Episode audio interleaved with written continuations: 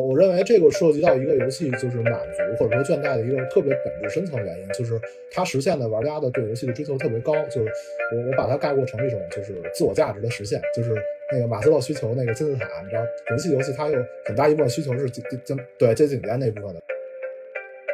你在不同的游戏里面，你拯救过无数次世界，你爬了数千座塔，开了数千个鸟瞰点之后，你再去玩这样游戏，你去你需要去下的这个决心，其实就要比之前大很多。它其实是在一个长线的故事里面加入了一些呃幕间休息的环节，让你能够去缓一缓。就这个剧情不要走的这么紧凑，但是问题是，那很少有人是就连着很长时间玩游戏的。本身我这个一个游戏就是要拉长在一个月甚至两个月、三个月的时间里面，而这个时候你这个游戏机制本身还设计了很多打断的环节，这个就导致我根本已经连不上这个叙事了。欢迎大家收听二维五码，这是一档科技评论播客，我们关注科技对社会与人的影响。我是本期主播建飞。电子游戏大家都很熟悉了，在主流的舆论场里面啊，或者是说很多家长的眼里啊，电子游戏只会和沉迷玩的时间长沾边。但是在游戏玩家群体里，一直存在这样的一个说法，叫电子游戏阳痿。它大概指的是曾经对游戏非常热爱的人，突然失去了对游戏的兴趣。虽然还想玩，但实际下了班坐在电脑前或游戏机前又没有了激情。游戏相关的新闻还会看，相关的聊天内容还会聊，呃，甚至新出的游戏还会买，但就是提不起劲儿去玩了。电子游戏阳痿这个说法最早大概是在一八一九年的时候被提出来的，因为它特别精准地描述了游戏玩家群体的这种状态，而迅速地成为了一个梗。但其实这种现象在十多年前就一直有被不断的讨论。我们最早在 Reddit 上看到，在二零一零年就有人去讨论这个话题了，但那个时候它还不叫电子游戏阳痿，就是叫游戏疲劳或者游戏倦怠。我们今天要聊的就是这个话题。为了保持节目的听感啊，我们这一期节目的主要内容的部分，我们还是会用游戏倦怠这个词来替代。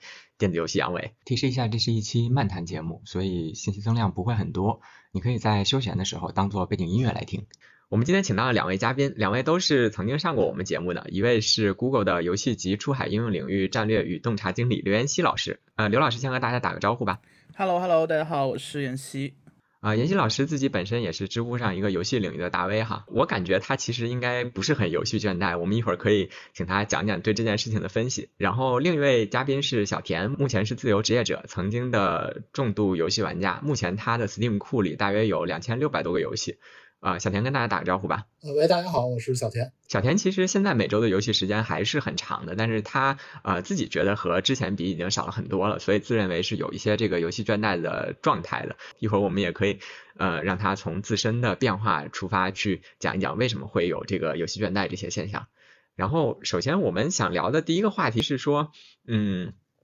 游戏倦怠或者是说这个电子游戏阳痿的这个梗，它是怎么被定义的？到底怎样就算是游戏倦怠了？呃，我就只从玩家的角度出发吧，因为我也不能讲行业的太专业的事情。就是我觉得游戏倦怠至少有有两种表现，我认为的有两种表现，就是第一种呢是呃因为倦怠导致的游戏倦怠，就是说这个人平常太忙了或者太累了，就好像咱们都认识的朋友歌毅似的，你你懂吧？就是每天上班社畜，一星期可能上六七天班，然后导致他没有办法就是在闲下的时候还有心情去玩游戏，这是一种。但是我觉得这种呢，与其说是游戏倦怠，不如说是对绝大多数事物的，就是一切倦怠。然后呢，比较专门的游戏倦怠呢，是另一种，就是我觉得是他虽然有时间玩游戏，然后也有精力玩游戏，平常可能精神也很好，也不累，然后也不会耽误什么事儿，但是他仍然在玩起游戏的时候呢，觉得自己就不想玩了，或者说一玩游戏就累，然后呃一玩游戏，他这个倦怠的症状就出来。我觉得这两种还是要区分开看的。对，确实，我觉得这两种确实是不太一样，但是实践中的话，两种可能也会有一些混合的状态。严希老师怎么看这个问题？大家提到这个游戏倦怠的时候，会呃比较比较提强调一个现象，那就是你可能买了很多游戏，然后买了等于玩过。就比如说我们呃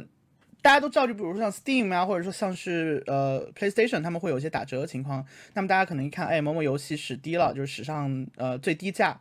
或者说就是某某游戏打折了，然后大家都会去买，但是买了之后其实可能就把它放在一边儿，然后也不去玩。那这其实是一个比较呃，我认为比较典型的游戏倦怠现象。然后还有个现象就是刚刚呃田老师也提到的一点，就是说，哎，可能你本来有时间去玩，但是你就没有这个心思去玩了，你可能就呃，与其说直接自己点开游戏然后去参与其中，你可能选择的是呃上网去看视频、看博主去把它通关，或者说看一些直播，看大家去一起跟别人一起竞技啊，比如说最近呃比较流行的。像是 Dread Hunger 啊这样的游戏，那可能自己买了，但是完全完全没人跟你玩，或者说也不想去组织人玩，然后就看人直播就就算了。那么就是只看不玩，我觉得可能也是一种比较典型的呃游戏倦怠的一个现象。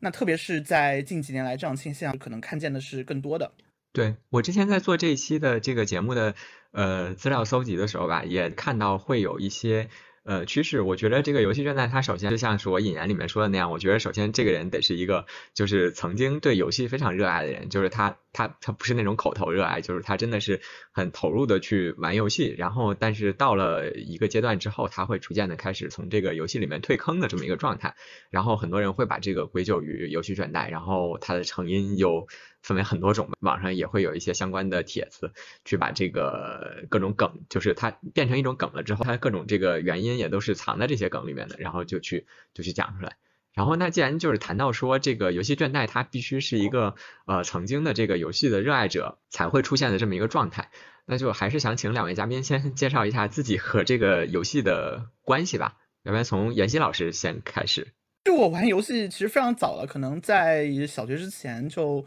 呃，就开始玩电脑游戏，当时叫。那么当时我爹对。呃，我父亲这样说，我父亲在军队，然后当军官，呃，现在反正他也也转业了，所以可以说，那我们当时就是军队里面电脑里面安有那个红色警戒，红警一，当时还是红警一的时候，那么可能在我很小的时候，可能九七年、九八年，当然时间不太确定，我就被带到他们去他们那个营区里面吧，像这样说，然后去玩那个自己电脑上的这种游游戏，那可能是我第一次接触电脑游戏。对于很多人来说，这这可能已经比较晚了，但呃，毕竟我是一个算是边疆边疆出生人，那么当时对我来说还比较新奇。那么到了二十一世纪零零年左右，我们家开始买了电脑。那么呃，那时候我爹也比较年轻嘛，然后他也就往电脑里面安了很多呃当时比较流行流行的游戏，像是《帝国二》，然后像是《星际》，然后还有包括《红警二》。那么最早就从这样一些 RTS 游戏开始玩起。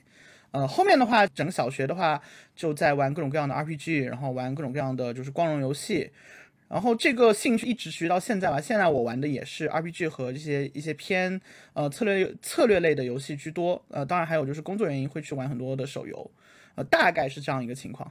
哎，那妍希老师，妍希老师现在觉得自己是有这个游戏倦怠的症状的吗？我觉得，如果以刚刚的定义来说，就比如说你买了不玩，然后或者说你去看直播这样情况，那么我会有前面的症状，但是看直播还好，直播我一般不会。不会去看以以看别人玩游戏的心态去玩直播，但买了不玩的情况还是会有。呃，尤其是今年整体而言，我们会发现年初大作还比较多。那么基本上来说，我们能数得清的大作，基本我都买了。但是真正通关的其实也就两款，所以这个可能也算是一个方面的游戏倦怠吧。有些可能就买了看开头就关了，然后有些可能就呃偶尔玩一下，对，算是有吧。呃，小田老师呢？小田老师是从什么时候开始玩游戏的？库里头居然能有这么多。呃，先说一下，就是不是老师啊，就相比二位做专业研究的人来说，我只是一个玩家的代表者。就是刚才刘老师提到了一个点，我觉得特别有意思，就是他提到了说，呃，对于很多人来说，接触游戏的早晚有区别。这个我以前和我一个就是同事聊的时候，对这个点感触特别深。就是我那个同事，他是一个东三省的孩子。就是他的情况可能也和北京、上海这边不一样。他是小时候就是在二十一世纪之前就只知道电子游戏是什么，但是几自己几乎从来没有接触过。然后他在大概初中到高中的时候，才能就是每个周末，呃，好像是花几块钱坐公交车到到市里还是到县城里，我忘了。然后在一个电玩店，然后打几个小时 PS。然后那是他特别珍贵的这个小时候的游戏时光。然后对于我这种就是。呃，在北京长大的孩子来说，可能情况就不太一样。就是我小时候接触掌机和主机都特别早，就是我可以很明确的说是这种概念。就是我小时候的玩过的游戏机和游戏的名字，我都是长大了以后才知道，就是那个机器叫什么，或者说那个游戏准确的叫什么名字。小时候都是用俗称，比如说什么叫红白机啊，或者说那个什么黑色的那个东西。后来现在才知道，那些都是当年就是很有名的机器。然后呃，我我反而是接触 PC 相对来说晚了一点儿，就是可能也是在二十一世纪初，就是刚才刘老师提过的，在在帝国二出的那个大年，一九九九年嘛，就是那时候才开始去碰 PC 游戏。在那之前，在那之前也玩过，但是都是在别人家玩或者用工作的电脑。然后自己的话，真正真正接触游戏也也很巧，也是在大概帝国二那个时候开始的。我觉得这点还是很有缘分的。那小田，你之前是说自己有一些游戏倦怠的状态的，你你还记得自己这个游戏倦怠的状态是什么时候出现的吗？呃，我觉得游戏倦怠的出现还是挺明确的，大概是从呃我在一七年、一八年那会儿开始，呃。就是大概从在一个机构媒体任职开始，然后就逐渐的出现了这个情况。就像你刚才说的，就是人生开始进入倦怠，然后游戏就顺带手的倦怠了，是吧？呃呃，我倒觉得正好相反，因为说实话，我当时的工作时实在不是特别忙，然后就可能跟我今天的闲的程度也区别也不是很大。然后当时为什么就说能感觉到游戏倦怠？第一个就是游戏购买的正版游戏的数量增加。然后，但是却不会去玩，这是刚才我们一直都强调的状况。第二个就是，呃，玩了以后沉浸于就是在小细节上探索，或者说沉浸于自己去自定义游戏，或者去修改游戏，或者去 mod 游戏的这种情况越来越多。但是完整体验游戏、通关游戏和沉浸游戏的情况越来越少，这个也让我。发现了这就是游戏倦怠这个状况，只不过当时呢还没有游戏倦怠这个说法，或者是用那个不雅的词说叫叫赛博阳痿，当时还没有这个说法，所以我只是隐约有这种感觉，但是并没有把自己归到这类里去。我我自己也是呃接触电子游戏的时间是比较早的了，就是我们家大概就我三岁的时候家里头就有电脑了，然后大概到小学三年级的时候，呃可能是两三年吧，然后家就已经有宽带了，然后但是那会儿的话，一部分精力就被那个。被互联网吸走了，就是门户网、门户网站啊、论坛啊这些这些东西，所以没有一直沿着电子游戏的这个方向走。对电子游戏最痴迷的，大概还是小学和初中的时候玩呃 Game Boy 和 GBA 的这个 GBA 的掌机，尤其是宝可梦那会儿还叫什么口袋妖怪。然后虽然那会儿也会玩 PC 游戏，比如说仙剑啊、暗黑破坏神、魔兽争霸、星际争霸这些，但是。嗯，最有激情的还是掌机上的那些游戏，然后这个就导致后来我就养成了一个习惯，这个也和后续 我呃描述自己的这个游戏倦怠是有关系的，然后。再后来是有好长一段时间，就我就没有太玩任何的主机和这个电脑上的游戏了，因为包括说我上大学之后，很长一段时间用 Linux 当主主力的操作系统，然后工作之后就用了 Mac，这个就基本上和游戏绝缘了嘛。然后再续回来的时候，就是买了 PS 四和这个 Switch 的时候，那这个时候我已经感觉到有一些游戏倦怠了，然后同时。嗯，同一时期又入了手游手游的坑。我玩的游戏应该就是和普通人比算是稍微多一些，但是我肯定不算是那个重度的游戏玩家，更像是一个杂食性的玩家。所以游戏倦怠这个话题在我这块儿就不是，倒不是特别成立。就是我我是有一点感觉，我是可能是一直一直就没有进入到那个那个非常狂热的那个阶段，所以也没有明显的感觉到自己会有那个游戏倦怠的这个事情。我我打赌你刚才说 GBA 的时候，本来想说 PSP 来着。啊，对，因为在那个我还有一段时间就是玩那个轨迹，玩玩轨迹系列玩的比较多嘛，都是在那个 PSP 上，然后就我能够感觉到自己真正。有那个游戏倦怠的那个感觉，其实就是从轨迹系列开始的。就是有一段时间 PSP 不是已经停止维护了，然后 Switch 又是刚出没多久，然后法老空新出轨迹系列的时候，它没有往掌机上做，然后就是没有往 Switch 上做，然后就都做在了 PS 四上。然后我是从那会儿开始，我发现就是这个这个东西，你让我呃坐在 PS 四前面打开游戏机，然后等游戏加载开了之后，我去玩。一两个小时，我我是我是受不了的，所以我就那个时间点，我发现这个就是我不记得当时是哪一座了，然后就是新作出了之后，在 PS 四上首发我买了，然后一年我都没有通关，然后他后来出了更新的作品，我发现我接不上了，然后我我才知道哦，这个好像嗯和以前的这个热情是不太一样，所以所以两位老师，你们觉得游戏你们各自自己的这个会有一些游戏倦怠的这个原因是什么呢？还是妍希老师先说吧。对，我想往回讲一点，就是刚刚田老师说到说他是一七年、一八年那个时候感觉到有这种游戏倦怠的感觉，我其实基本上也是那个时间会有这个感觉，呃，但我觉得我的一个时间节点是刚好在通关了那个《异度异度神剑二》，就是一般叫《异度之刃》了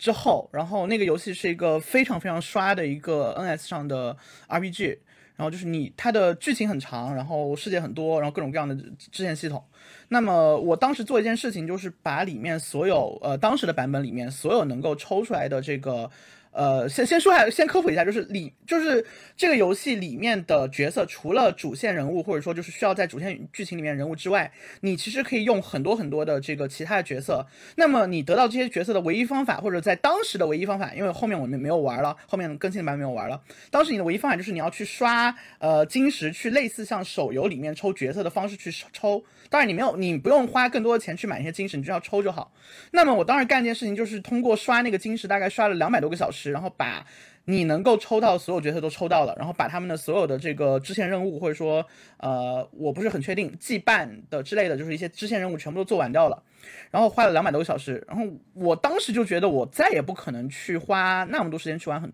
很花很长时间去玩一个游戏了。那么到了一八年的时候，它的这个 DLC 就是呃就是什么黄金之国的那个 DLC 出来之后。我就没有办法玩下去，我甚至连那个黄金之黄金之国的那个序章我我都没有打过去，然后我当时就觉得，嗯，可能确实是有一点就是不想玩这个游戏了。那么整个一八年甚至到一九年，我自己可能都没有非常完整的通关一些，呃，即使是评价非常好的一些游戏，然后呃就会有这样的感觉。那么直到是，嗯，到了这个二零年，二零年，呃，因为有疫情嘛，就是二零年出手也。恰好是北京也开始封城，那么有了大块时间，然后我才开始，呃，恰逢有几个有两个这个我特别喜欢的游戏哈出了，一个十三机兵，一个是那个吉勒迪斯科，然后两个出了之后，我又发现，呃，我好像还是坐得住的，就也不是说这可能也不是我的问题，对，之前 echo 一下刚刚说的一个情况，呃，这样的话，我想也讲一下我自己游戏倦怠症状，就是感觉刚才也是说的不够仔细，就是我觉得我游戏倦怠症状也是。挺具体的，就是分成几个方面吧。就是第一个方面是，就是我在纯粹的游戏中呢，我的专注程度会下降。就是以前可能，比如我小时候啊，就是我不知道你们有没有，但是反正我经常有的，就是如果我在玩什么东西时候被人打扰，我会暴怒。就是比如说我妈过来说什么吃饭了。然后或者说什么你你再不吃饭就凉了，然后我会特别生气，或者说我就一定要把这个这一段玩完，或者要怎么着，然后才能去吃饭。但是现在就就很少这样了。现在你别说我玩游戏一半，你让我去吃饭，现在是玩游戏一半，你喊我去做饭，我都会去做饭的。就就中间不但能暂停，而且能暂停很长的时间，就感觉沉浸度比以前差了很多。就是现在更愿意就是说呃玩一些中间能打断的，就是这种回合制的游戏，或者说更去玩那种就是。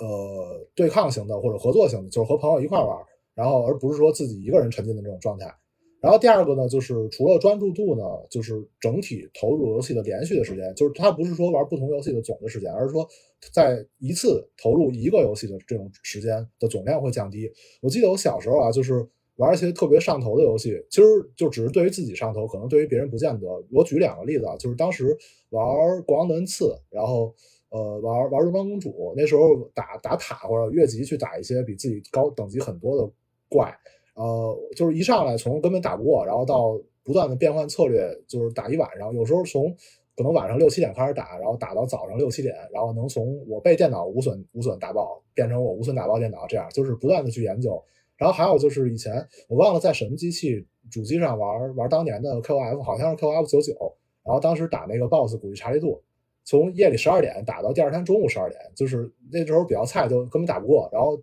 就是虽然很累，但是也特别快乐。然后现在这种情况这几年基本就就不再有了，好像是根本没有这种在连续十多个小时、二十个小时玩同一个游戏的状况。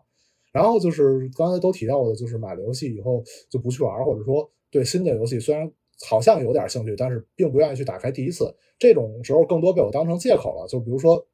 如果有有朋友，比如说九爷，他拉我去。玩玩饥荒联机，他说晚上来玩联机啊，然后我就说我晚上得做饭，或者说我晚上得开会，然后我就不玩了。然后 就其实我是有时间的，但是找个借口就推了，就是这种情况也挺常见的。我觉得都是倦怠的表现。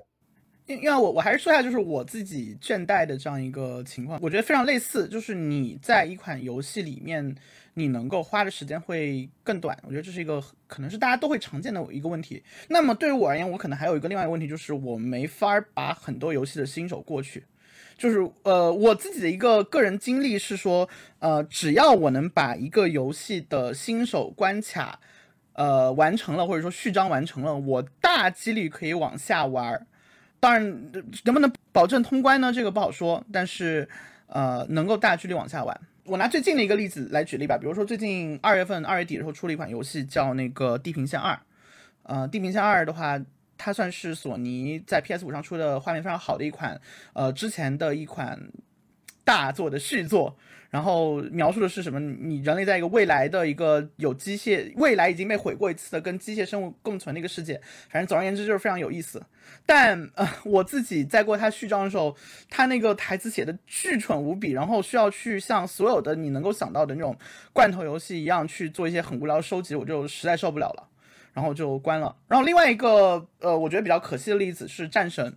就是战神的，就是一八年那个那个战神，那当时当时它出来之后就是好评声一片嘛。然后我也是呃立刻第一时间把它买了下来。然后发现一开始你也是要教你儿子去打猎，各种就是有一有一段你所谓的电影化的表达，然后你要去呃做一些就是相对而言比较。在什么风暴前宁静做些琐事，然后我当时就非常受不了，我说我我不行，我一定要把它，我我我特别希望就是一开始让我打起来，或者需要让我很快进入一个刺激状态，否则的话我就呃没法忍。那么这样的情况在三 A 就是特别是就是现在所谓的三 A 游戏里面，我的现象是非常明显的。那么战神是直到是最近啊，我才开始捡起来，然后呃，算是硬着头皮把前序章过了之后，我就发现哦，其实后面做的非常有意思，非常好，是个很好的游戏。但之前就呃没法忍，没法忍。那我其实特别好奇，就是妍希老师说的那个第一季度有两个游戏还算打完整打通关的是哪两个？呃，第一个是艾尔登艾尔登法环，第二个的话是那个卡比，星之卡比，呃，The For。确实是这两个游戏，好像在那个社交网络上有很多人就说，嗯，这个治好了我的，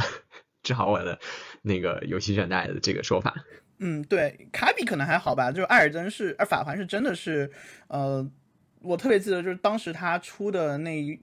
那那几周，基本所有人在聊这个东西，然后各种各样的呃讨论，各种各样的探索。我特别记得就是我们。呃，有算是从业者有有些群嘛，然后当时他出了那个晚上，我们基本上所有人在连麦，然后一边连麦，然后一边去讨论啊，这这里应该怎么样？因为那个有，当然可能有点离题啊，就是因为那个游戏它的引导做的非常之烂，特别是呃比较早的一些版本，你根本不知道你要干嘛，然后它的很多线索给的也比较含糊其辞，然后你就得真的去不停的问啊，你这这应该干嘛？呃，另那应该干嘛？但另一方面，这游戏又做的挺好玩的，然后它嗯。整个游戏的氛围也好啊，或者说它的这个呃战斗的这种趣，我不是说趣味度，而是说就是你的能激发你的受虐狂之心的这样一个程度，其实也蛮高的，你就会不不由自主的玩下去。然后再加上你跟人一起讨论，然后反而反而你就发现啊，当然所有人都在一起讨论这游戏了，那你就呃可以比较开心的玩下去了。诶，那这个东西就是。艾尔登法环就是我我是我是没有玩啊，因为因为我是绝对不碰魂游戏，就是我我知道自己是玩不下去这个类型游戏，所以我反而是就是不会碰它的。我但是我就很好奇，就是为什么会一款魂类的游戏会能够让大家就一下嗯我又我又厉害了，我又我又可以玩了，而且很很激情很冲动的这样能够甚至就是说不眠不休的去去把它打通关的这样一个效果，我我其实不太能理解。这个东西是因为玩家对游戏的需求本身越来越高。而魂系游戏它的快乐不是建立在一个基层的游戏本身，比如说画面好看，然后动作爽，然后操作感强这种，就是比较游戏比较低的需求上。我我认为这个涉及到一个游戏就是满足或者说倦怠的一个特别本质深层的原因，就是它实现的玩家的对游戏的追求特别高。就是我我把它概括成一种就是自我价值的实现，就是那个马斯洛需求那个金字塔，你知道魂系游戏它有很大一部分需求是最对最顶尖那部分的，至少我自己是这么觉得的。我不知道刘老师怎么想。嗯，我。呃，我先说下，因为我自己不是魂系游戏的玩家，呃，玩这游戏挺折磨的。但，呃，所以说，我我是抱着就是说这个游戏可能呃它很难，然后可能我不是很很能玩下去这样一个心态去玩的。然后结果就是它的内容非常多，然后包括像是每个每个武器都有自己的玩法，然后呃每然后每一种武器都有自己的这种打法等等等等，就非常是。就让我觉得耳目一新。以前我从来没有想到过这样一个呃开放世界游戏，它能够有在战斗方面有那么高的一个复杂度。然后第二的话就是它所塑造的这个世界是呃美的，当然它不是说就是真的很美丽，而是说就是它很壮丽。我特别记得就是我自己从这个呃就所有的开放世界，尤其是是那个荒野之息之后的所有开放世界。嗯，大家都会有一个就是走出洞穴，然后看到一个世界的这样一个，呃，就是你站在一个稍微一个高地，然后去远眺整个世界的一个一个画面嘛。当然之前也有，但呃，《荒野之息》它所表现的比较明显。然后整个《艾尔登登法环》它表现这个世界是一种那种很颓废的、很迷人的一种破败感。然后我就想说，我我想去每个地方去看。然后结果就是我不停的去去探索的过程中，基本上每个区域除了最后。雪山我没有很喜欢之外，基本上每个区域它所塑造这种壮丽感都让我觉得很惊喜。我愿意去冒着我死亡的风险去看他们这样一些呃鬼斧神工的场场景设计和就是它里面的各种各样的内容。那么这个东西是我以前从来没有过的体验。那么这个我也想 echo 一下刚刚那个田老师说的，就是玩家能不能给玩家一个更好的体验，或者是让他们有不同的感觉，这是我觉得这是一个很重要的一个点。因为你像是呃，还是拿《地平线》来拉踩，《地平线二》这样一个游戏，虽然它塑造的画面本身可能是 PS 五上画面最好的游戏不带之一，但它的这个场景就很没有意思。你看哦，就是山，然后有一点这种沙尘暴的感觉啊，好像也就这样了，没有什么意思。或者说我们大家一直在骂什么玉璧罐头，嗯，那它的所有你能去到的地方就，也就是这样。你能够想到你去某个地方，你能够可能遇到什么样的情况？然后你在这样的情况下来说，其实你就玩不太下去了，我觉得是这样的一个原因。两位就是在聊这个《艾尔登法环》的时候，其实也都已经说到了我们下一个问题的一部分了啊，就是这个游戏倦怠的成因到底是什么？我觉得这个可以先从自己的这个，就从第一部分我们都聊了自己的游戏倦怠的一些症状嘛，然后可以从自己的这个角度去出发去聊一聊，觉着这个游戏倦怠它的成因到底是什么？我就先从自己的情况说起啊，应该是没有任何代表性。呃，首先呢，就是我我觉得我自己变成了一个就是没有那么毒的人，就是我现在更会照顾身边人的感受。就是刚才说过嘛，比如小时候你玩游戏或者干什么事情，你特别专注，被打断了你就暴怒，或者你就宁愿不去被打断。但是我现在呢，就觉得这样不好，就是你这样作为一个人，或者说作为一个就是不管是作为一个比如兄弟啊，作为一个儿子呀，然后就是这种感觉都不太好。然后，所以我现在其实不愿意在在自己的，就是比如说游戏这种事儿，你要说工作那是另当别论啊，就是投入那么大的就是专注度，就是我现在觉得我在玩游戏的时候被人打断很正常，而且我也应该去呃被人打断，或者说去去在用这种休闲的时间，也不要去耽误家人的朋友的感受。就比如你玩游戏，你一半你叫我帮忙或者出去干个什么活，我觉得这都是很正常的。现在我觉得你做一个这样的人，比以前要更好一点。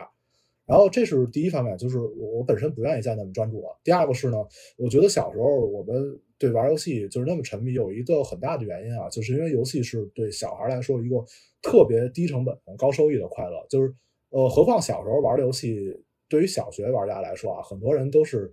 盗版的，或者说在别人那玩的，就是基本自己根本就没有花钱，你只要花时间。而小时候最有的就是时间。啊，你你只要花时间就能得到特别特别高的快乐，然后这一点其实一直延续到一个人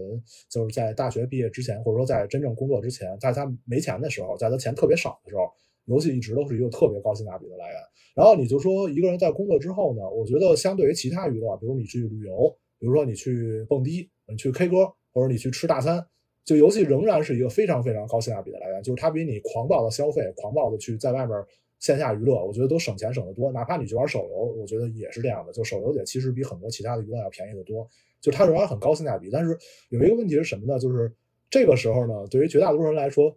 娱乐的性价比本身已经不是一个特别特别值得追求的目标了。就是很多人这时候他去娱乐，他就是想花钱的，或者说他对多花一点钱他并不太在乎，所以他就宁愿去选择一些就是更可能更更爽更嗨，或者甚至宁愿就是花钱更多的这种这种项目才会让他爽。这这时候呢，高性价比的游戏就失去了它在性价比这方面的吸引吸引力。然后所以说，这个这种情况下呢，如果说你本身不是那么热爱游戏，或者说对某一款游戏不再那么着迷了，它又失去了性价比特点，你当然就不会再特别沉迷了。这是第二点。然后第三点就是，呃，我觉得就刚才说过的嘛，就是玩家的需求需求层次越来越高，然后你很多游戏仍然停留在最底层，或者说最最最底下两三个层次。那你这时候呢，对于就是吃过见过的玩家来说，这个东西不新鲜了。就是我吃过一次，呃，尝个鲜可以。然后，如果我并没有尝鲜过以后就爱上它的话，那我不会去反复的尝鲜，反复尝鲜会没有意思。这个就是对很多同类型游戏，或者说像刚才说的那样，就是育碧式开放世界的这种游戏的倦怠也就理所应当。嗯，我感觉是这三个是我能分析出来的主要的原因。那妍希老师呢？前两点可能都跟我情况相反，因为我现在也还是独居，然后我一个人在北京嘛，然后家人也在也在家里，然后也没有，反正也单身，非常惨。所以说，其实我是有非常多时间去玩游戏的，呃，但我会发现我没有办法真正的去坐得住去玩一个游戏了，就是我在完全沉浸的状态下，嗯、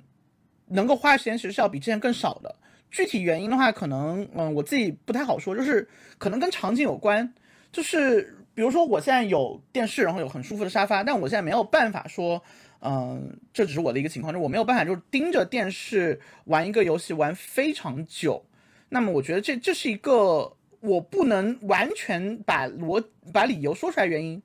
所以我就觉得可能在电视面前坐坐一会儿，我就想站起来，或者想去干干点别的事情，然后差不多就。呃，就让我就导致我说我没有办法去做，可能像以前一样做三四个小时、四五个小时，那么这是一个原因。但是我会发现我在电脑面前能做时间要比电视面前做的久，这这可能只是我的一个情况，就是你所处的场景就决定了你能够呃在你做的事事情里面花的时间花了多少。但我又我的电脑又不是一个能够玩很多大游戏的一个电脑，虽然说，呃，它还是能够去玩一些就是像是像极乐迪斯科这样的这样体量游戏，但它没有办法像是我在电视上面玩，呃，一些就是主机游戏那么需要那么多时间的一个东西，那我没法做。那么这这就导致说，可能我如果要去玩游戏，我需要去把我自己心态转换过来说，哦，今天我可能要在呃某一个地方去。花上可能潜在的可能三到四十四个小时时间，那么这件事情对对我而言本身就是一种，呃，在决策方面就是就需要有一些成本的事情，因为我做下来这件事情就让我觉得，哦，我我为什么要在这坐着呢？这是一个原因。第二的话就是，呃，对我而言就是游戏它有一个很很重要的因素，或者说很重要的乐趣，或者说很重要的价值在于给你一些非日常刺激。就是像刚刚呃田老师说的，吃大餐，然后出去娱乐，然后各种各样的一些情况。那么现在能够给你这种刺激的廉价的消费，其实也挺多的。呃，比如看短视频，就不可我我我得很诚实的说，就是我会发现，有时候我没事儿可干的时候，我真的会点开视频号，对微信的视频号，我会去那儿看狗，然后看很多狗的视频、猫的视频，然后看一些很傻逼的 meme 视频，然后看一看看很久。呃，而不是去选择去坐在电视面前玩玩一会儿游戏，或者的话就是呃，我不知道今天有没有看到我朋友圈，我在朋友圈骂了一通，就是我会去玩一些对抗性手游，玩一些 MOBA 手游，那么也是它能给我很很短时间的一些刺激，那就是说这些短时间低成本的刺激，其实占据了我去花呃长时间的相对而言高注意力成本去玩游戏的这样一个时间，那这也是我可能会产生倦怠的一个原因。那么这两个原因就导致了说我可能必须要有一个理由。呃，无论这个理由是这个游戏非常的牛逼，还是说就是大家都在玩这个游戏，我所以说为了要有讨论度，我要去跟人大家去一起玩这样一个游戏，所以我去玩。那我必须要找一个理由，可能我才能够呃比较专注的坐下来。那这可能是我的一个普遍现象。当然，就是实际来看的话，嗯，我也会发现，就比如说玩 NS 上面的玩的游戏，我突然会通常会要比呃主机主机能玩的游戏时间会长一点。那主要也就是因因为 NS 我可以放在床旁边玩，所以我在床上玩的玩游戏。的时候，我会，呃，玩的更开心一点，这可能就是我自己的一个情况。对，好消息，好消息，二维码建听友群了！为尽快回笼粉丝，所有主播上班摸鱼陪您聊。进群还能了解二维码最新活动动态及选题展望。进群请认准微信个人号“二维码全拼”，二维码全拼，马小二恭候您的到来。我的情况就跟妍希老师比较类似啊，然后我觉得其实也和呃网上就是一些这个梗里面谈到的这个就是那个那个倦怠状况比较类似，就一个是生活本身就很累嘛，这个这个事情不用回避，就是大家上班也好，上学也好，其实现在都都都蛮累的。然后还有一个就是呃时间碎片化这个事情，我觉得这个时间碎片化这个，我觉得对游戏的体验的影响还是蛮大的。有好多人说是这个呃手游啊，然后包括是这个短视频，刚才妍希老师也提到短视频。破坏了这个玩家的这个注意力，或者是说这个长时间游戏的这个吸引力。但我觉得也不完全是，就像是比如说，我觉得 Switch 版本的《暗黑破坏神三》基本上就是重新发明了《暗黑破坏神三》，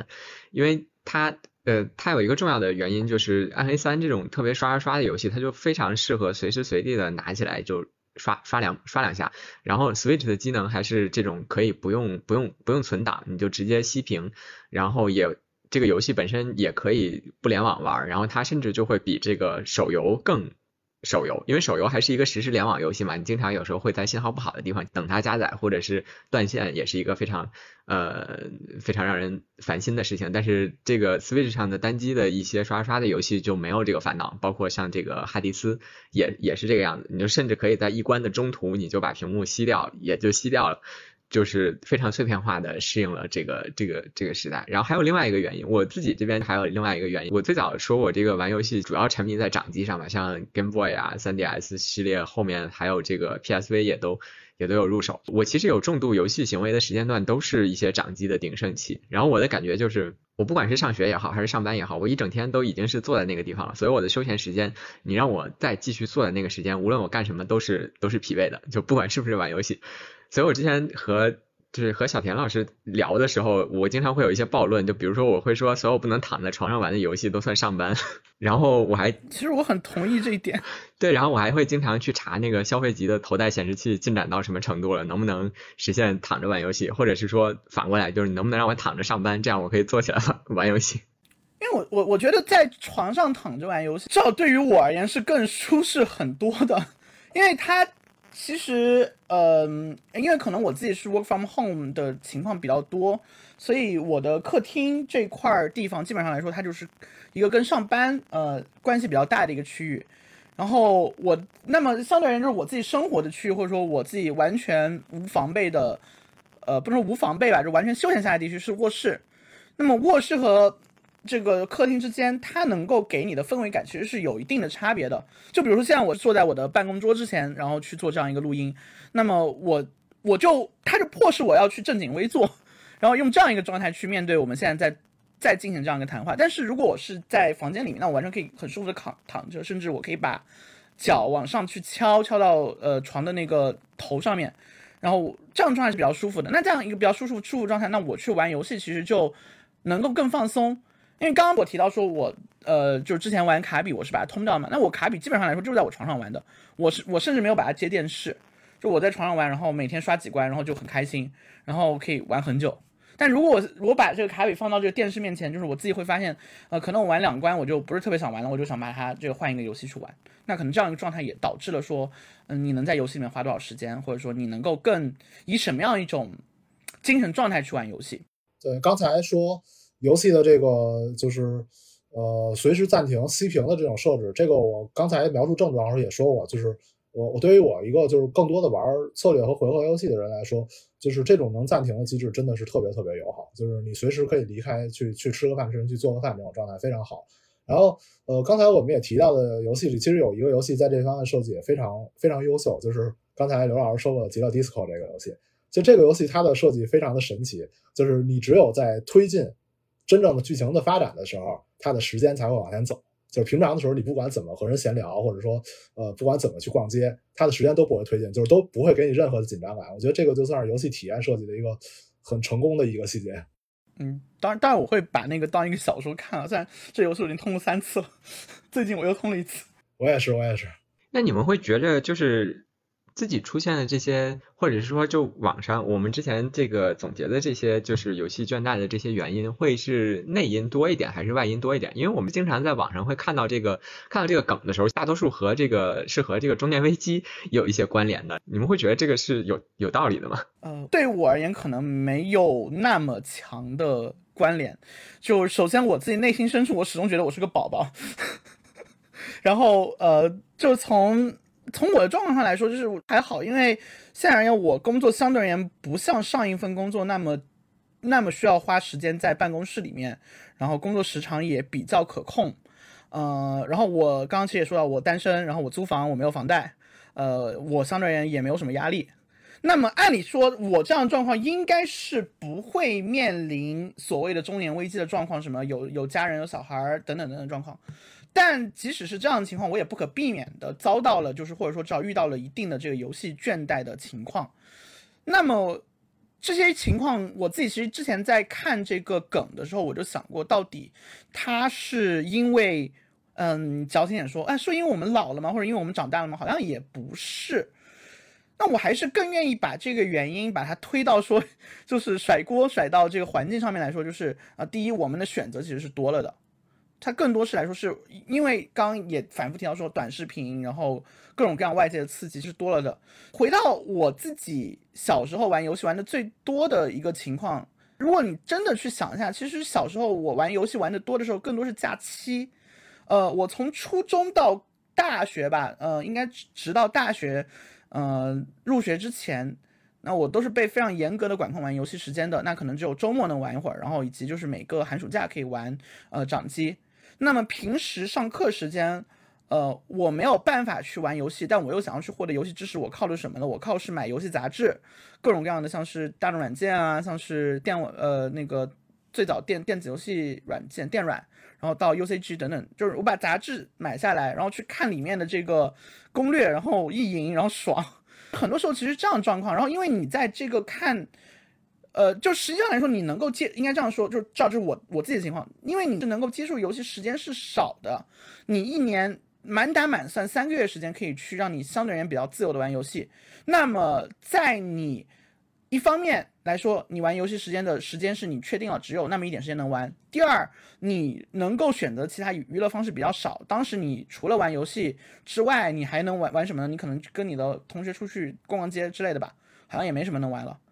然后就是选择少，然后时间有限，那你当然就会在那那段时间就会更如饥似渴的去玩这样一些游戏，就是去玩你能够去玩到的游戏。那么到了现在来说，你选择多，时间也相对而言比较多了，你可能就没有像是呃读书那会儿的那种紧迫感了。我没有那种紧迫感了，我反正随时都可以玩。就正好是因为这种随时都可以玩的感觉，让我觉得，那么以以前会觉得呃我有我时间就那么点，那么我尽可能多玩。那么现在来说，是我时间很多，那么我就有选择的去玩，有选择去玩，就导致了说，那我可能就是有选择的，呃，碎片时间去玩，然后最后就是可能只有最大最好的一些游戏，我才会把它玩通关，这是我的一个情况。所以会有一点那种就是书非借不能读的状态。对对对对对对对，就是它其实和那个内因外因它都不是特别大的关系，和内因可能有一些关系啊，就确实也是成长了，有了游戏自由之后，反而就没有那么紧迫的想要去玩了。就好像你你小时候你可能会特别想要玩高达，或者想要玩某某玩具，那你现在买，就是现在大家应该都买得起高达了，但你应该不会有那那么多时间去把它，呃拼起来。那小田老师觉得呢？就是游戏倦怠这个事情，你觉得是外部的因素会更大一些，还是内部的因素会更大一些？其实我很认同刚才的这个说法啊，就是你说这个东西它算是内因还是算是外因？我觉得它都不完全是，就是。比如，虽然刘老师刚才说我宁愿把这个甩锅成外因，不过这个其实是对于个人的外因。然后就比如说，他对于个人来说，他自己的生活经历变了，然后他的工作和学习的情况变了，然后所以呃，他不太玩游戏了。就是他对于个人来说，可能确实是个外因。然后，但是对于整个游戏市场来说，就是这个事情还是一个很个人的事情。就是你你说成它是内因，好像也没什么问题。就是我我的看法呢，基本是和这个差不多的，就是它还是跟就是每一个玩家自己具体的经历关系非常非常大。但是跟整个游戏的这个呃产业啊，或者跟游戏公司，或者跟某个具体的作品，呃，关系倒没有那么大。就是我觉得相对来说，它仍然处于一个内因和外因中间的状态吧。就比如说，你很少听说现在的小孩儿，就是他虽然处于现在这个比如很碎片的环境里，或者说短视频满天飞的环境里，或者说什么就是我们说现在游戏也不行了，电影也不行了，音乐也不行了这种。环境里，但是其实这个都都是上一代人的感慨嘛。我觉得现在小孩自己都不一定这么想，他们也不见得会有游戏倦怠，是吧？我非常不同意啊！我我本职是做这个游戏这这边商分的嘛，其实刚 应该也介绍过，就是我自己会这样去跟小孩面试，然后去带一些就是就是我自己算是业余去免费带一些小朋友，帮我呃教他们一些就是比较简单的商业分析知识啊之类的。然后呃我会发现一八年我面的学生跟二二年面的学学生，他们对于游戏。呃的理解完全不一样的，就是其实也就过了三四年的时间，就是你会发现这一代就是二一二年的小孩儿，当然这个可能扯得有点远啊，呃，他们玩的很多其实就是我们所熟悉的手游，就是玩端呃不能说端游吧，就是说主机游戏、PC 游戏人非常非常少，要么就是说他们会玩一些最火热的东西，但是或者在他们简历上会写一下他们玩最火热的东西，但是你去往深入去问一下，你会发现就很多时候他们是云的，就是在 B 站上看的。那么你更早一些人，他们是会去花时间去玩的。扯得有点远啊，就是大家去，大家怎么去接触到游戏这一点，就决定了你对于游戏的一个态度。就很多我们这一代人，就是他会玩的，也就是就是比如说，呃，现在我去面的可能十八岁到二十多岁的年轻人，他们一般会写在自己简历上的游戏，其实也就剩了王者荣耀，然后吃鸡、原神，就这三款。然后其他的可能就是一些呃你能够想到的一些大作，但是你问的时候就会发现他可能没怎么玩过。但你更早的时候，你会发现还是会有一些更呃独特的一些状况。然后有些人会很喜欢玩 MMO，有些人会很很喜欢玩模拟经营之类的。现在这样的人就很少很少，因为大家其实去接触游戏的渠道会，我觉得照还从现在来看还是少了很多的。那么对于他们而言，就是游戏就不像是我们那一代，呃，当然这就有点老家伙倚老卖老状状况，就是它不会像是我们那种可能熬夜就是几十十几个小时玩游戏这样的情况，对于他们其实很少，最多最多就是玩这个王者荣耀，然后玩几局一起开黑这样的情况，可能对他们更更多一点，所以他们的倦怠可能就是说。我不想联机了，我不想玩了，我我退游了，拜拜。那这样一个情况，跟我们状况可能还是有些区别。呃，之前小林老师也提到过这个手游的这个问题，他当时就你当时的观点是不是那个说手游没有游戏倦怠？呃，我我再重复一下，我当时的观点是手游有这种现象，但是没有概括成这个词，就是我觉得他们只是不这么说。就像刚才刘老师说的，就是他用的什么我我退游了或者我 AFK 了这种说法，他们不会说我自己累了玩不下去，就感觉只是说法不一样啊。对，因为像你刚才谈到的三款就比较就比较大众的手游啊，这个吃鸡、吃鸡王者还有原神，原神相对来说规模小一些。呃，另外两款这都是对抗对抗性的游戏，就是它本质上是一个更更就是场景化的一个一个网游，它也不是那种主线叙事的东西，就是你投入投入一把游戏的时间和投入一年的游戏的时间的。这个这个得到的快乐其实是其实是差不多的，和就是比如说你玩一个主机游戏或者是一个 PC 的上的一个单机游戏的话的那种，就是持续完整的去玩完一个作品之后获得的那种快乐还不太一样，所以我觉得这个也是就是这个也是手游就是不会把这个归类为这个游戏倦怠的原因，就是他累了也就是他。就累了，他就卸了呗。然后卸了过来，可能下个月或者是下个星期，然后又被同事拉上来说，哎，打两把就又重新下回来。手游是这个情况会多一些。我其实觉得刚才就是刘老师他分析的那个就特别对啊，就是我觉得有一点是我就是一直没敢说的，但我看今天我们三个既然都有同类方向的这种认知，那我也就不怕招骂了。我觉得就是。很多时候嘛，为什么说手游这种情况不叫游戏倦怠？就像你刚才说的，他很多时候玩这个游戏，并不是游戏本身带来的快乐，他可能是因为就是和同事一起玩这种社交的快感，或者说呃，就是你你竞技一下、刺激一下来放空，或者说来让自己切换思路的这种快感，而不是说来自于游戏本身一个复杂的、完整的和立体的这种体验。我觉得这个可能是它和单机的大型游戏，尤其是像 RPG 类的和策略类游戏之间一个特别本质的区别。这话说出来可能有点招手游玩家烦，但是我看就是两位好像也挺认同的，所以我就也敢这么说了啊。我觉得其实手游玩家应该不烦这个观点，就谁会真的在这个王者和吃鸡游戏里面做孤狼玩家呢？我觉得很少吧。我其实观察到一个现象，就是现在的这个尤其是未成年人，虽然说现在有这个防沉迷了，但未成年还是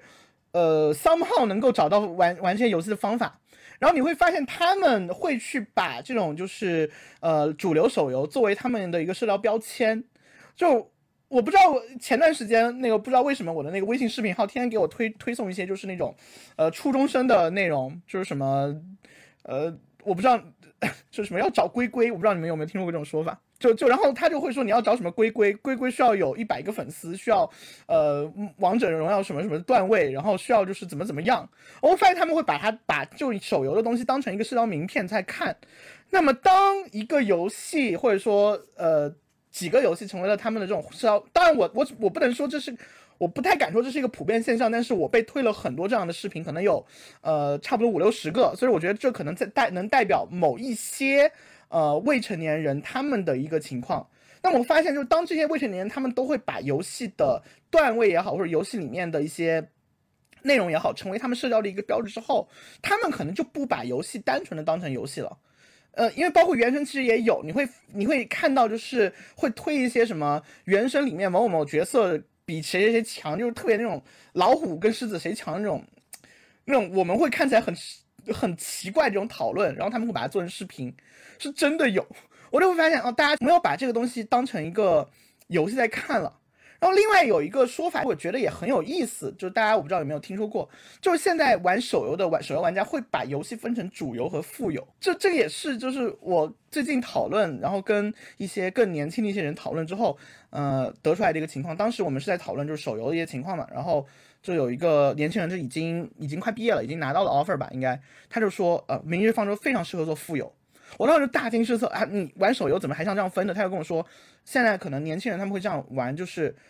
所有游戏，就是尤其这种抽卡游戏，他们会做一些规划，说我可能呃每个月花多少多少钱，然后我要去抽某某某角色，那么我会去规划，他说这个游戏可能这个月会给你多少多少抽卡资源，下个月会给你多少多少资源，那么他就会给主游更多资源去抽他想要的东西，比如原神是他的主游，比如说呃并不并不代表我对原神任何概念观念。那么我可能一个月我就花五百块钱，那我可能三百块钱丢到原神里面，剩下的话我可能玩两个副游。那我玩副游，我选副游的这个标准是说，可能它比较轻松，它可能抽卡的这样一个成本比较低，等等等等。那我可能就给明日方舟给一百块钱，给其他另外一个副游给一百块钱。然后大家玩这种游戏的一种状态都是，我觉得特别打工或者特别上班打卡。我每每个月我要干什么，我已经想好了，它不会像是。呃，照从我的角度上说，它不会像是我那样，我玩游戏玩游戏，它好像真的是需要去计算，说我玩游戏有什么样什么样的收益，我需要得到什么什么什么东西，然后我需要有什么什么样的一些东西，我才能够继续玩下去。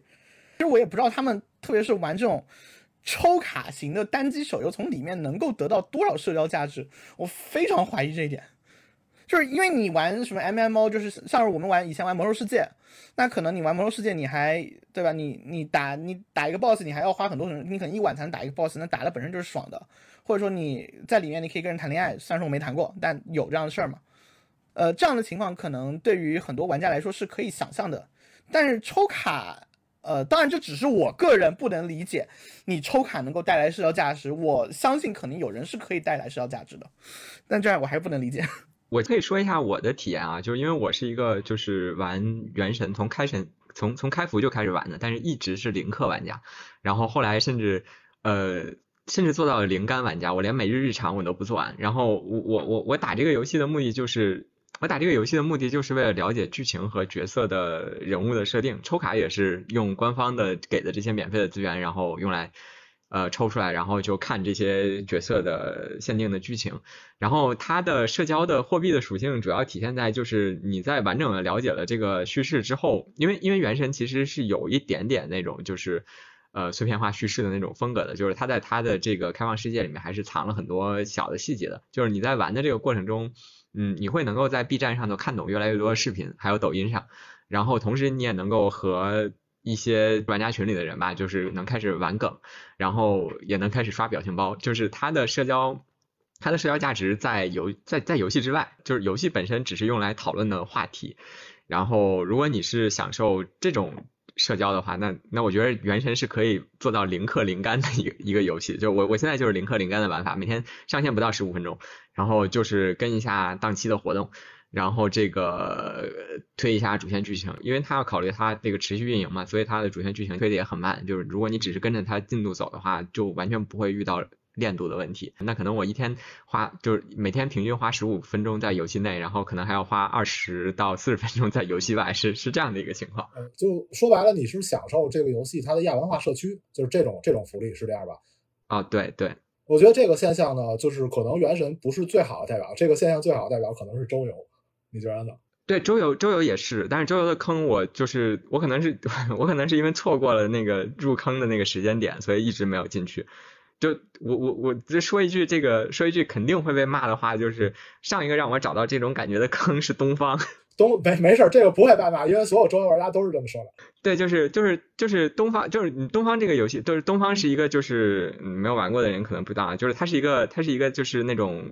竖版转轴过关的打飞机的游戏，就像是原来街机厅里头那种打打蜜蜂小蜜蜂一样的那个游一个游戏，然后它的难度非常的高，就是这个游戏你它的它的学习曲线除了那个 easy 模式之外，剩下的基本上普通人都都很难打过去，所以很多玩家在这个圈子里面都是只是 easy 模式通一遍，然后了解了剧情和人物设定之后，然后就主要是在玩它的亚文化社区，聊 Q 群啊、贴吧呀、论坛啊，看看图、看二二次创作的故事等等。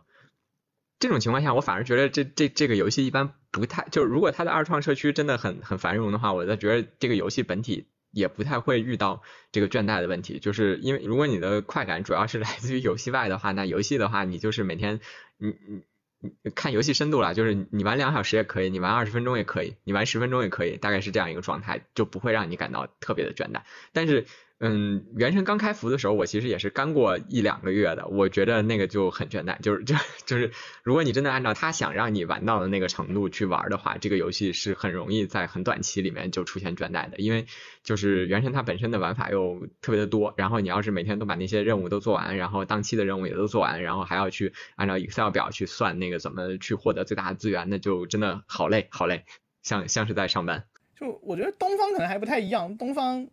呃，东方它其实可能是一个二创占了百分之九十五的一个文化 IP，我要用这个词。它的游戏，我觉得正常人一般也也打不太过去。就那个那个那个已经不是说你你爱不爱玩东方这个游戏的问题了，就是你是手残的话，就根本 就不可能过得去。那所以我们会不会觉得，就是有一些游戏的类型会更容易倦怠一些，而另外一些游戏是没有那么容易倦怠的？我觉得 RPG 肯定是更容易倦倦怠的，或者说所有。呃，需要长时间叙事的游戏，你你，我觉得你要去玩这样游戏的成本是越来越高的，或者说就是你能应该这样说，就是你你需要付出的沉浸到这个游戏里面的成本一定是越来越高的。就拿还是拿我们比较熟悉的一些例子来举吧，就比如说《刺客信条》，《刺客信条》，我你可能玩二，大家应该可能都是从二代开始玩的。嗯，二代的时候你要去沉浸去他那个游那个故事里面，其实是。呃，在你玩那个游戏当时是来说是非常简，相对而言比较容易的，因为呃，在那个时候，像《刺客信条》这样讲故事去塑造世界游戏会呃比较少，但它的叙事也是比较简单的。但到了像呃像现在，比如说最新的那个瓦瓦哈拉，我忘了叫叫英灵殿，对你到这个版本里面之后，你它已经。在它原本的这个游戏基础上面加了非常繁杂的内容，非常多的你需要去关注的东西，然后他又没有办法去讲一个更好的故事，因为故讲故事这件事情就是你很难单纯在讲一个更好故事上面去提高，或者讲一个更有引人入胜的开头这样方面去提高，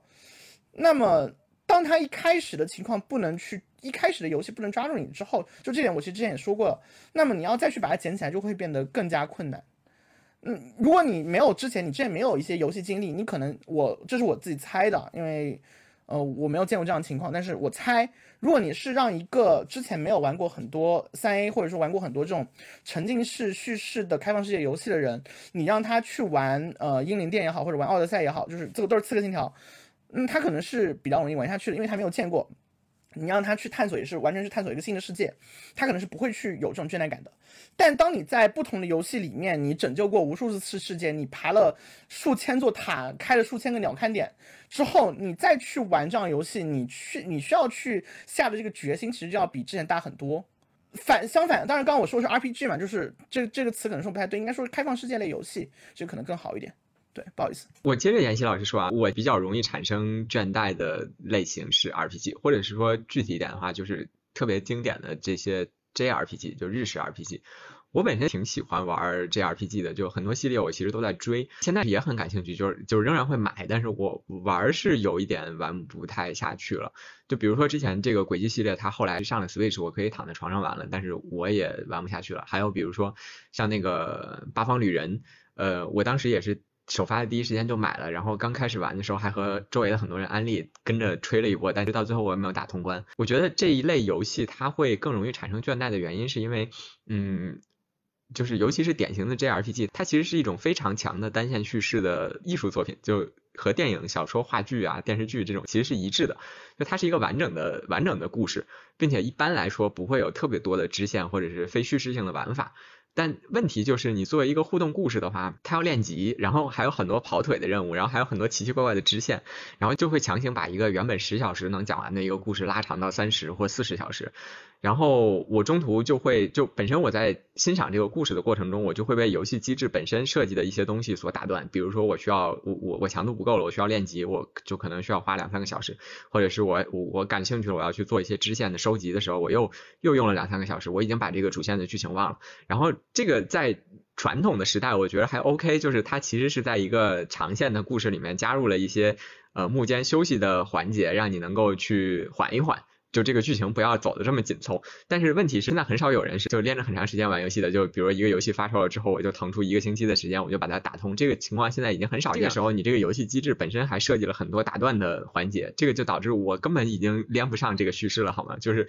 当我连着一个星期去做了支线任务，或者是连着一个星期的主要任务是练级的时候，下个星期我想回到主线，我已经不记得之前发生到哪了。这个是一个就非常非常容易导致就弃弃油的一个。或者是说我就不想打开的一个原因，甚至就是说我一想到这个游戏我中间会断掉，我就不如直接我我买了，我我已经支持了这个游戏了，好了，我去看一下实况，就就就是云云玩一下就 OK。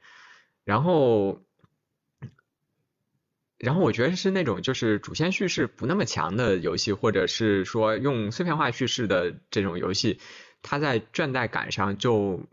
没有那么强，就比如说《荒野之息》啊，《法环》，我觉得他可能都是玩这个游戏的人就不会是把它想成一个我就是为了看一个呃完整的连续的勇者打败魔王的这样一个故事，那就还好。就是我是在玩游戏机制本身，这样的话，这个游戏机制就不会打断我的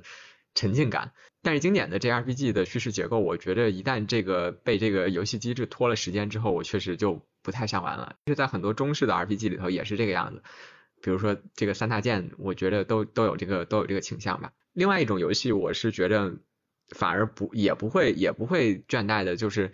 就是互动电影，就像是底特律变人那种，它彻底的基本上就放弃了 gameplay 本身，就是它就是在给你讲一个。故事，然后中间没有用游戏机制去拖这个叙事的节奏，这种这种情况下，就是我在穿插一些我自己生活中因为这个打断而不能连续玩的这种情况的话，我觉着我还能够把这个事情给接上，嗯，就就还好，所以反而是这种就是最传统的这种 RPG，就是又有剧情，然后又有经典玩法的这种，我是觉得最最容易倦怠。不知道小田老师对这个有什么看法？呃，这个你们俩说的我都非常认同啊，就是我觉得你们说的在本质上可以归类为同一件事儿，就是游戏内容的冗余，就是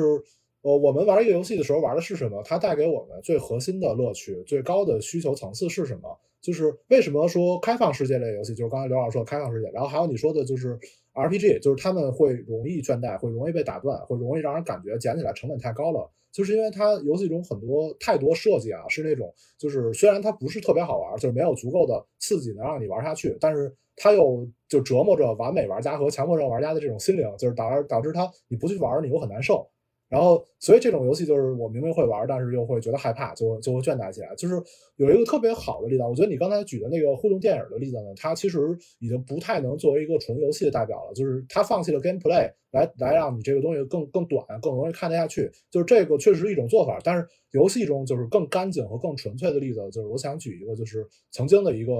呃，也算是大家都很熟悉的呃游戏，叫做 Undertale。就这种游戏，就是它在完全没有放弃 gameplay，甚至说它的 gameplay 非常出色的这种情况下，在一个特别干净、系统非常简洁的世界里，做了一个非常非常好的 RPG 剧情。就是我我相信很少有人会能在 Undertale 玩下去以后，然后还能在中间觉得玩这个游戏成本太高，或者把它弃掉的。对，就是 a n d e t a l e 它的游戏机制，我觉得它并不简洁，它就是它伪装的很简洁，伪装成了一个就是传统 JRPG 的那种，就是呃战斗打怪的那种模式，但实际上就是那个机制灵活性非常高，就然后它把它定制到了整个这个游戏的剧情里面，会对这个游戏机制做出很很很打破第四面墙的修改。我觉得呃，回到刚就往回回一点，本质上来说，导致游戏倦怠问题其实还是做的烂。Undertale 它算是一个反例，因为，呃，它做到的一点就首先它通关时间是比较短的。如果你就算是你没有玩过之前类似的游戏，就无论是那个躲子弹的 STG，也好，还是说没有，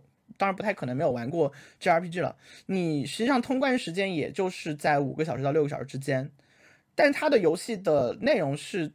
足够你去探索。基本上来说，每个地图或者不能说地图吧，就是每一张场景你都是可以有一些很有意思的东西可以发现。它能够，我觉得最小化去减少你在玩，就是比如说类似的 JRPG，你要练级啊，或者你要去干嘛干嘛的一些感觉。因为呃，因为这游戏毕竟是一五年、一六年了，所以也可以说了嘛。因为毕竟你玩这个游戏，其实有一个结局是你需要你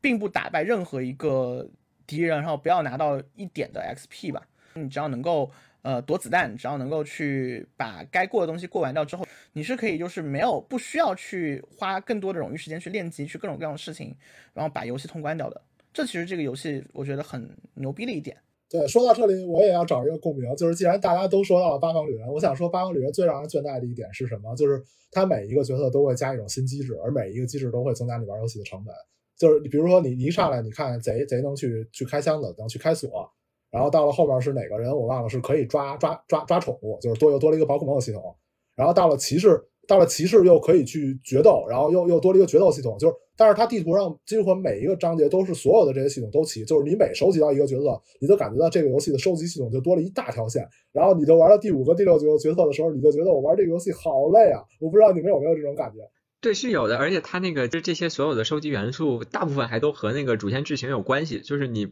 为了推进这个游戏继续进行下去，你就不得不把这个八个人都练齐。这个情况我就是会有一些呃难难以接受吧。就是当然我我我也理解，就是他肯定是他讲一个他讲一个八个人的故事，他不能。他他希望你不是最后就练了四个人，然后就就通关了这个样子。但是，但我觉得这个可能就确实是这个它的叙事和它的游戏机制上会有一些相互的牵扯。我觉得最后的话，我们想到一个这个呃比较上上价值的这个这样一个问题啊，就是游戏圈在这个挺悖论的。就是游戏本身是一个休闲娱乐活动嘛，就是如果累了就应该放下，就不要玩。但是嗯，为什么会就是游戏倦怠，或者说我们这个梗原本的这个“赛博阳痿”这个词会成为一个热门的话题，尤其是在国内的这个中文互联网上，而且就它会能够成为一个大众都在使用的这么一个这么一个梗呢？我觉得最呃最重要的一点还是因为它的这个原先这个词就是“赛博阳痿”这个词比较形象。他要是一开始是说游戏倦怠，我觉得这词不这个概念应该不会像那么好流传。但是你说赛博阳痿，一听嗯好像有点意思，然后在这开大家就开始拿着转。然后我特别记得就是刚刚这这梗刚刚出的时候，我的所有的这个游戏圈朋友都在转，哎呀我们我不玩游戏了，不啦不啦不啦，因为我阳痿了。就这样一个梗，你你你传播是比较好玩的。但你说这样的情况是不是适用于每个对于就是？就是如果它更广义的，或者说我们用最严苛定义说，就可能你完全不玩游戏了，你以前很喜欢玩，你现在不完全不玩，那你还会买？如果这样的情况，其实我觉得是不多的。那只能到说，如果我们用倦怠这个词，反倒回到倦怠这个词，就它的程度就不太一样。呃，因为当你说阳痿的时候，对不起啊，我我要用这个词啊。但是说阳痿的时候，你是对于所有游戏你都会没有兴趣，因为你已经一 D 了，你已经性无能了。但你是倦怠的话，就是我是有选择的，我不是因为。我对所有东西我都没兴趣，我只是对 A B C D 没兴趣，但我可能对对 E F G 可能是感兴趣的。我觉得这两个词就决定了我们怎么去描述这样一个现象，呃，然后我们对这个现象的价值的取舍，或者说我们对于角色取舍是不一样的。我觉得这这是一个传播学的问题。小田老师呢？呃，我想就补充啊，就是接着刚才刘老师说的这个话往下说，就是。我们比如说对 A、B、C、D 不感兴趣，但是仍然对 E、F、G 感兴趣的这种情况，确实是非常常见。而且在我个人身上，这点就是可以说体现的特别特别淋漓尽致。就是我刚才也提到一个概念呢，就是我认为玩游戏的它这个不同的需求，就是你你玩游戏玩家一开始，比如你小时候接触这个游戏，你可能就是因为它这个画面一闪一闪很好看，它有声音，或者说它能打发时间。就这个就跟我普通日常里需求，就是我要吃饭睡觉，我要活着这种感觉一样。就我因为这个游戏它能给我提供一些很简单的声光电刺激，我去玩它。然后到后来，这个东西就会变得越来越高。比如说，你会需求他这个角色好看，你会想要这个角色很帅气，他的人设牛逼，或者说这个这个人的故事很感人，然后或者说这个游戏它的风景很好看，这个世界观很背景很宏大，设定很精妙。然后你在就是，然后你这时候呢就会去探索一些那种世界宏大的，就是尤其是一种成 IP 的那种就是游戏系列，就会觉得这个游戏系列好牛逼，然后它这个设定怎么人家是怎么写出来的，好厉害。然后再后来呢，你你可能连这个你都不能满足，因为同类的东西见过太多了。太阳底下无心事，每年新出的游戏，你你可能说有有一点新意的，但你说能完全颠覆戏剧的这种创作逻辑，能完全颠覆各种就曾经的刻板角色印象能画出一个新面具、新脸谱的这种游戏，那也是非常非常少的。就是再往上这个东西你都满足不了的时候呢，你就会去追求一些就是更好的玩法，就是或者说我们来到 gameplay 这个层次，就是说这个游戏能不能让我达到一种本质的爽，能不能让我找回一和小时候我玩游戏的那种沉浸的快感。就是这种这种游戏呢，在对抗型游戏和那种特别强高强度的竞技游戏，和那种就是高难度的，就是像我刚才说的这个，比如魂系游戏，像返还这样的游戏中，体现的就特别特别淋漓尽致。就是你在这种游戏里，你可能想想玩的不是说它这个游戏本身，而是说我对自己的挑战，就是我什么时候能打得比昨天更好。我今天学会了一个什么技巧？我能感觉我自己这个真人，我这个玩家比昨天更强，而不是说像我在 RPG 里练了级了，我的装备和等级比以前厉害了，然后我更强。就是你现在追求的已经不是游戏内本身的强了，已经追求的是一部分游戏内，一部分游戏外，就是我我自自身的强，我自己的体验好。这样这种游戏在单机里，像魂类有有有一些比较显著的表现，然后在对抗游戏里表现就更精确。我今天能打过的人，明天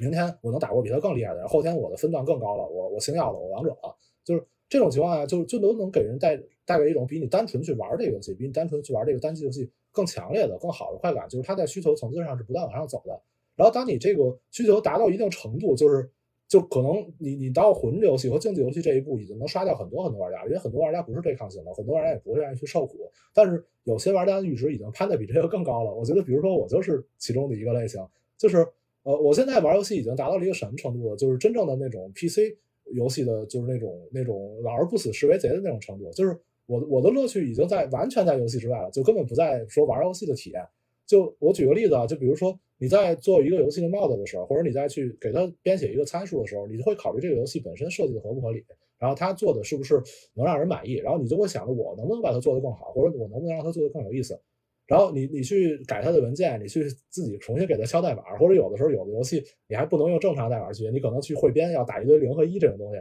然后就这种这个过程可能一天要花到你好几个小时。然后你你花上五六个小时，花上十多个小时去完成这个工作以后，你打开游戏一看，你的修改实现了。然后我做的这个东西让这个游戏更流畅、更好玩了，你就会觉得这个满足感特别强烈。就是它已经不是你玩游戏本身的这种问题了。然后如果说说的再远一点呢，就是我们就是把游戏范围扩大一点。他其实还有一些更高级的追求，就比如说，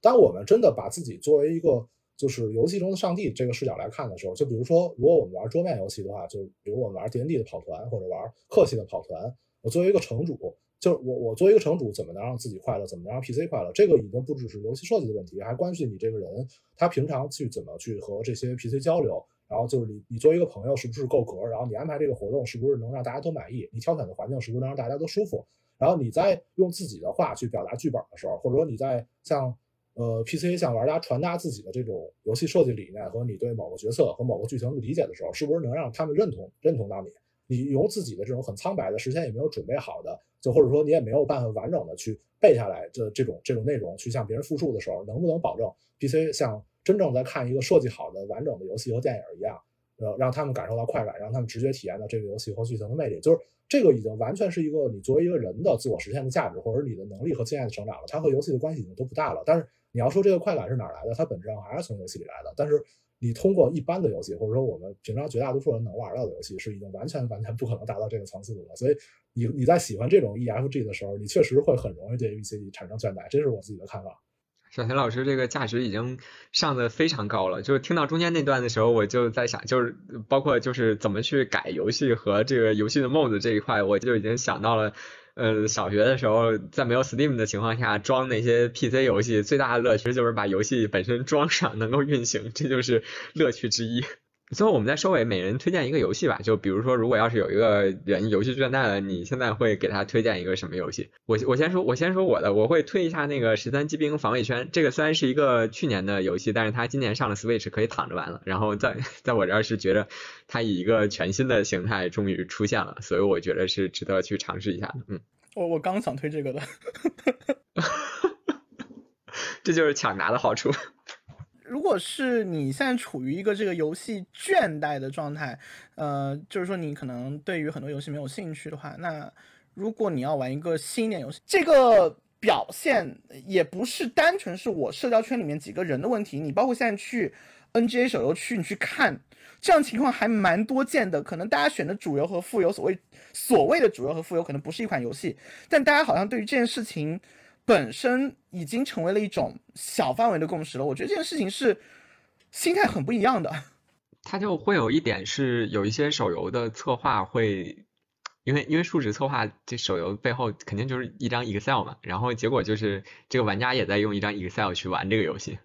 对对对，很可怕，我觉得。就这种情况极端到极端到一定程度啊，就是会变成就我认识的一些一些朋友，就比如说季先生，就是他是一个那种呃玩所有游戏都要完全的精打细算的人，然后但是他确实在精打细算这方面很强，因为他是一个高材生嘛。呃，他几乎做到了，就是他玩的所有的，就当年的 MMORPG，就是当年的流行的网游和现在的手游，他基本都可以在花大量钱去玩这个游戏的同时，呃，通过以前游戏的一些资源，就或者是卖号，或者是帮别人打工，或者帮别人干什么来回本，来导致自己整整体的游戏支出接近于零。就像这种人就非常强力，就感觉是在玩那个游戏所有的皮底下的另外一套东西。但我还挺推荐玩一下卡比的，因为呃卡比很可爱，就是这个呃不要玩那个星童嘛，玩这个就是最新的这个呃叫探索发现，我不确定它中文叫做 Kirby and the Forgotten Land，呃我还是很推荐这个游戏，因为它首先它是碎片化的，就是呃它每一个世界都是分成几个关卡，那你可以玩一个关卡就。就不玩了，因为它一个关卡你需要花时间，可能也就，呃，在不熟练的情况下来说十分钟左右，熟练的话可能几分钟就可以通就可以过关了。就算是要全收集，其实要花的时间也不会那么多，就是对于你来说负担不太大。第二话就是刚刚说的。卡比非常可爱，然后这个版本因为它是卡比第一座真正的做到了就是三 D 世界的这样一个状态，那么呃无论是之前的各种变身啊之类的，你会有完全不一样的体验。然后所有的所有的卡比的变身都挺可爱的，包括就是这一代的这个你的这个伙伴，呃也非常可爱，然后你的这个敌人也非常可爱，反正总而言之就是可爱就完事儿了。然后你可能呃我自己的话，即使是。呃，全收集包括了扭蛋，然后包括了就是所有的这个隐藏要素，呃，然后都打完掉，然后百分之百完成度其实也就花了可能呃二十多个小时的时间，所以说你花这个时间不会不会非常浪费你时间的。然后你就算是每天玩一两关，其实也完全 OK，可以很很好的让你去回归一个就是我会非常喜欢的一个状态，呃，就是之前雷吉就是任天堂美北美的前任前任总裁，他反复是他提到过的一个概念，应该是。呃，一九年或者一八年出提提的一个概念，就是说 the game is fun，就是游戏是有趣的。If not fun, why bother？就是如果游戏不好玩的话，你为什么要去玩呢？就是说，我觉得这是一个可以让你去找回游戏乐趣初心的一个游戏。对我的话，就我想推荐两个完全不一样的极端，就是这两个极端对于治疗呃游戏倦怠可能都有帮助。先说第一个极端，就是对于绝大多数人来说，应该是很有挑战的游戏类型，就是格斗游戏。格斗游戏的话，就是它最重点的是要找到有朋友能玩，或者说能联机的时候网上有人，不至于排一局排半个小时。就是那就肯定是挑时下最火热的东西，就比如说街霸五或者 K O F 十五这样的来玩。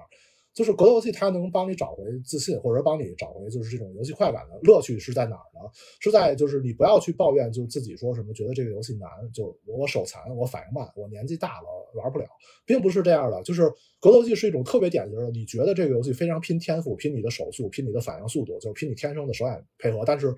呃，我可以非常负责任的说啊，就是不是这样的，这是绝大多数普通人对游戏的对格斗游戏的误解。就格斗游戏是一个非常需要理解和动脑，是一个就是你很菜也可以通过就是加深理解和不断的重复练习，能比大多数觉得自己很厉害的普通人厉害的多的一种游戏类型。就是你在这个游戏里获得的成长、学习经验和就是学会怎么去和一个固定对手打，去赢他赢的越来越多，或者胜率越来越高。这种情况下，你自己内心的成长是我觉得可以说是无与伦比的，就是是很多其他游戏都比不了的一个类型。这是一个极端，然后另一个极端呢，就是特别简单的找回那种沉浸快感，那就是我推荐大家玩各种就是历史上留名的 gal game，就是那种剧情特别特别能引人注目，你不需要任何游戏机制，只是想好好的读一个故事，为里边的故事和人物所感动的这种这种程度，就是呃，我觉得现在我玩 gal game 仍然会有沉浸的感觉，就如果赶上一个好剧本的话，就这个对于治疗游戏的不能专注还是非常非常有价有价值的。那我们今天就先到这，感谢大家收听本期节目。您可以在小宇宙、QQ 音乐、苹果 Podcast、蜻蜓 FM、喜马拉雅、荔枝 FM 等平台搜索并订阅二维码，也欢迎通过留言、评论等方式留下您的宝贵意见。我们下期再见，拜拜。